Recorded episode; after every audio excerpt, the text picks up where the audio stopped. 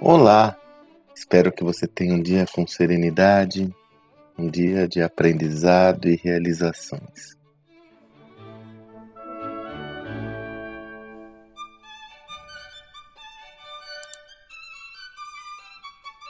Eu moro num condomínio de casas na região metropolitana de São Paulo. Um dia eu estava com as minhas duas filhas, isso já faz um tempo.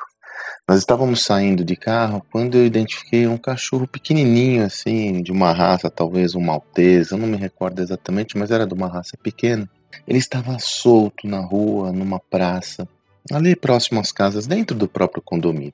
Eu e as minhas filhas é, é, Logo ficamos preocupados com aquele cachorro solto ali, né? Ele estava é, de coleira, mas sem nenhum indivíduo ao lado. Então nós falamos, puxa, ele deve estar perdido. Pegamos o cachorro, então foi um desafio pegar aquele cachorro. Colocamos no carro e levamos a, aos seguranças do condomínio. Olha, esse cachorro aqui estava andando ali, vagando, perdido, e acho que estava, pelo visto, ele estava perdido, se escapou da casa do dono e deixamos lá.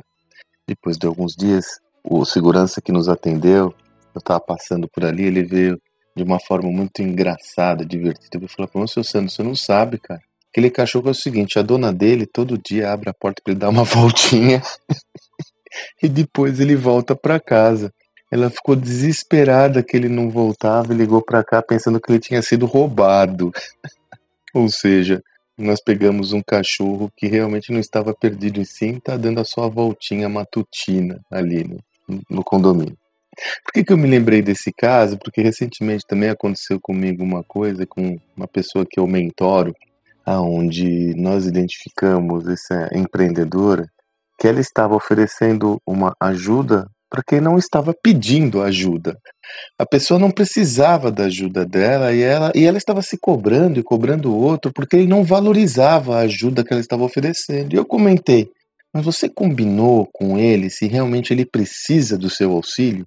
E aí me recordei dessa passagem para alertar que às vezes nós ajudamos pessoas que não nos pedem ajuda. E o tiro sai pela culatra, como na analogia com essa história do cachorrinho. Dessa forma, é fundamental nos solidarizarmos ao outro, mas também é importante que nós tenhamos explicitamente a licença para essa ajuda. Por isso que eu sempre quando tenho essa oportunidade, eu sou explícito e eu pergunto: você realmente necessita disso? Você quer a minha ajuda? Eu posso contribuir com você? E a partir desta aprovação é que eu é, é, executo aquilo ao qual eu tive a inclinação de fazer. Se você não fizer isso, muitas vezes você corre alguns riscos. Um risco é dispersar uma energia para algo que não resulte em nada, já que de repente o problema só é percebido por você. O segundo é o constrangimento de ajudar alguém que de repente não quer ajudar, sabe o contexto em que está inserido e não quer ajudar. E o terceiro é fazer como eu fiz com, com o cachorro, atrapalhar mais do que ajudar.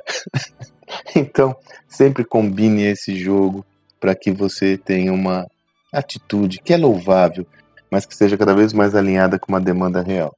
É isso. Cachorrinho está lá. Espero que você tenha um excelente dia e até amanhã.